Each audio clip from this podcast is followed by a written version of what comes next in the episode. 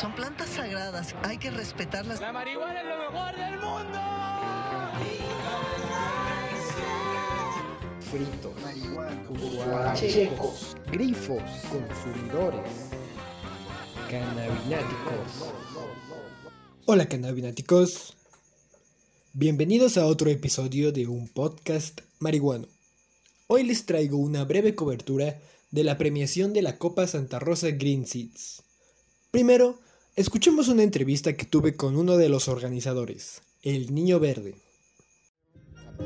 Platícanos cómo es este. ¿Cuál sería como el principal objetivo, la principal ambición de ese tipo de copas, ¿no? Que es este particular porque pues se trata de, de repartir ciertas semillas o semillas particulares a los cultivadores y pues medir como digamos con la misma base las habilidades de los cultivadores, ¿no? Eh, bueno, sí, eh, muchas gracias por la entrevista. Este, el objetivo de este tipo de copas es precisamente eh, dar a conocer las variedades que estamos manejando. el Banco Santa Rosa Green Seeds, eh, que se basa en genéticas mexicanas y además de promover la actividad canábica en los cultivadores, pues busca dar seguimiento a los muestreos de nuestras semillas en una mayor escala, ver cómo están respondiendo en las manos de diferentes cultivadores, quienes utilizan diferentes técnicas y diferentes nutrientes para crecer la planta.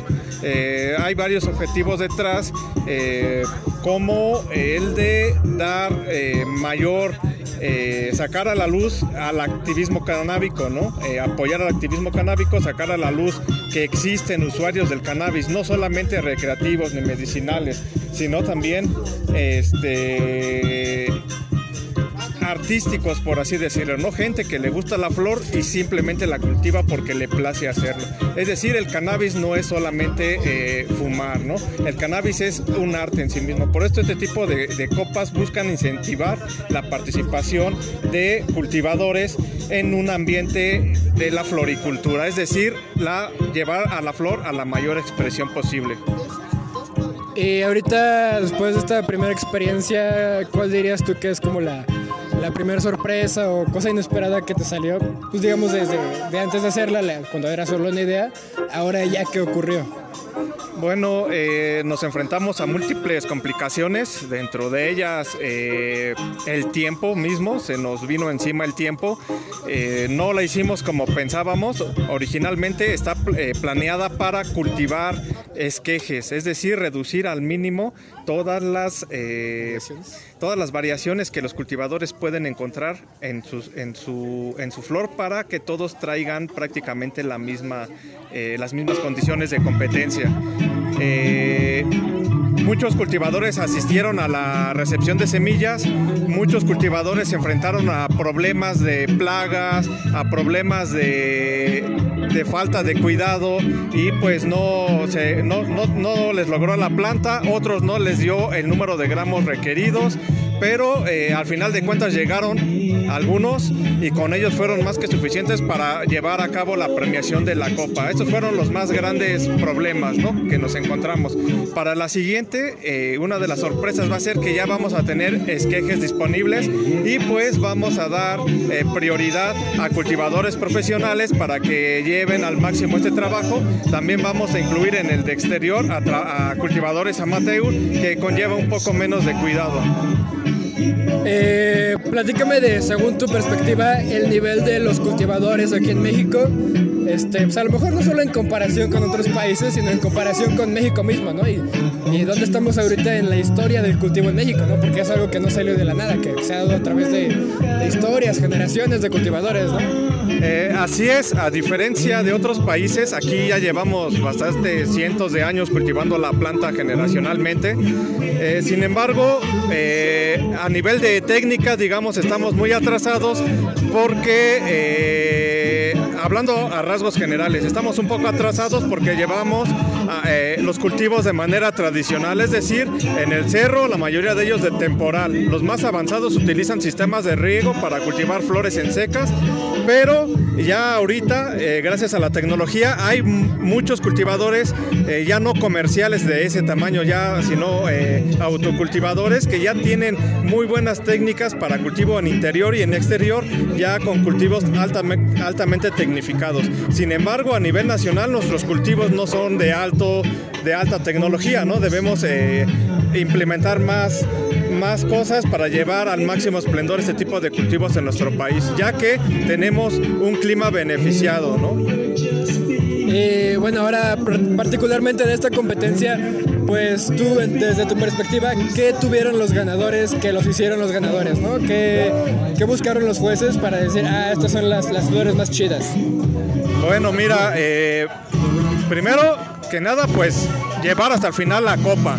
Estos cultivadores sí presentaron el material que se les pidió en las condiciones que se le pidieron y pues eh, la consistencia de la flor fue muy buena, su sabor, eh, su olor y su efecto. Eh, se evaluó también la forma en que, se, en que se quema y la consistencia que deja la ceniza para evaluar ahí el exceso de nutrientes u otras cosas. fue pues muy reñido, las, las flores fueron muy similares, la diferencia fue por algunos puntos eh, los cultivadores que ganaron, pues sí presentaron flores con bastante eh, cuerpo, digamos, bastante cuerpo y olor y producción de, tricoma, sin importar que haya sido un híbrido sativa. Ahora les presento una plática que tuve con el Shine, quien fue coronado campeón en la categoría de cultivo de interior. Pues antes que nada, muchas gracias y felicidades. Pero pues preséntate mm, como. Antes que nada como, como marihuana, así como desde hace cuánto este, pues, este, conoces a, la planta, cómo la usas y pues cómo te gusta usarla, ¿no? Así como, como sencillo. Ok, ok, sencillo.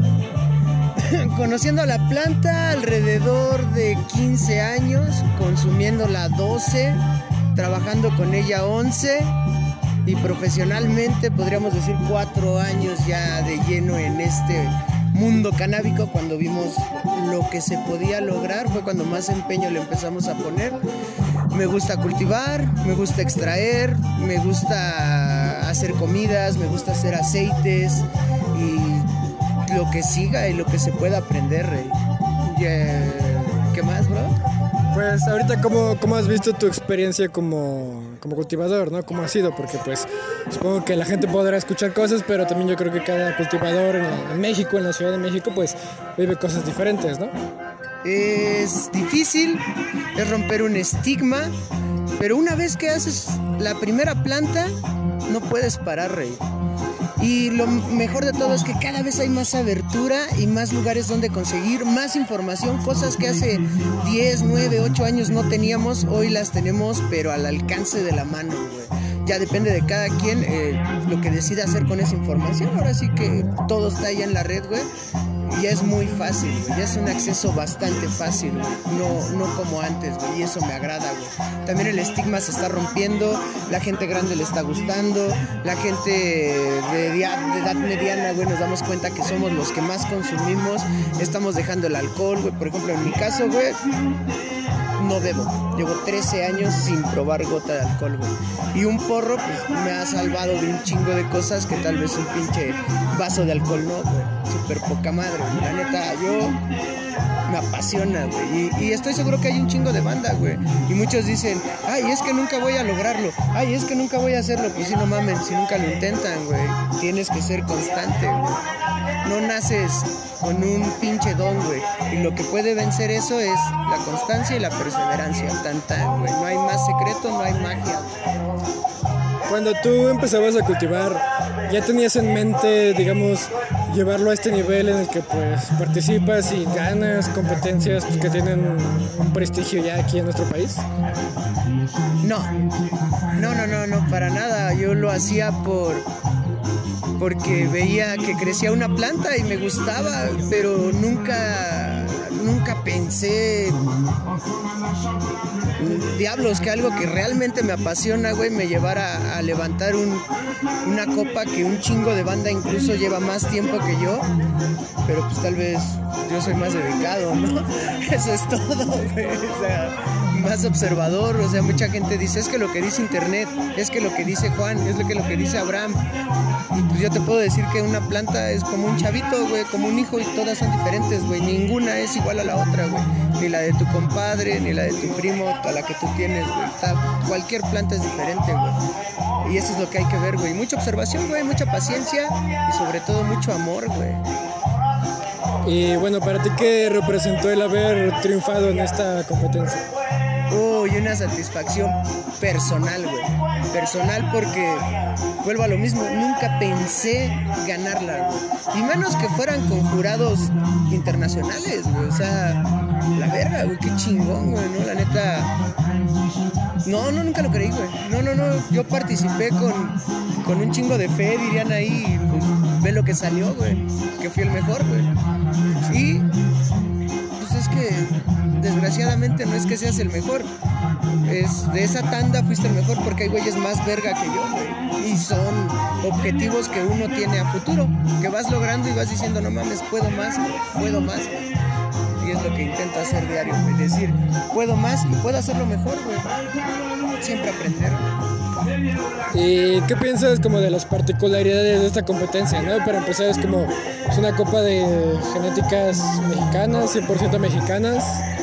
No sé si hayas notado una diferencia de, pues de estas a las otras semillas o cualquier otra forma de cultivo que hayas tenido. Y pues sí, ¿no? Que también te parece pues la idea, ¿no? De, de impulsar una competencia donde los cultivadores tengan en cierta medida como la misma base y pues que además tiene esta, esta idea de rescatar, bueno, todo el proyecto de Santa Rosa, ¿no? De rescatar las semillas que se han cultivado en México. ¿Tú, tú cómo, cómo viste to- toda esta...? Pues es una copa muy particular, ¿no?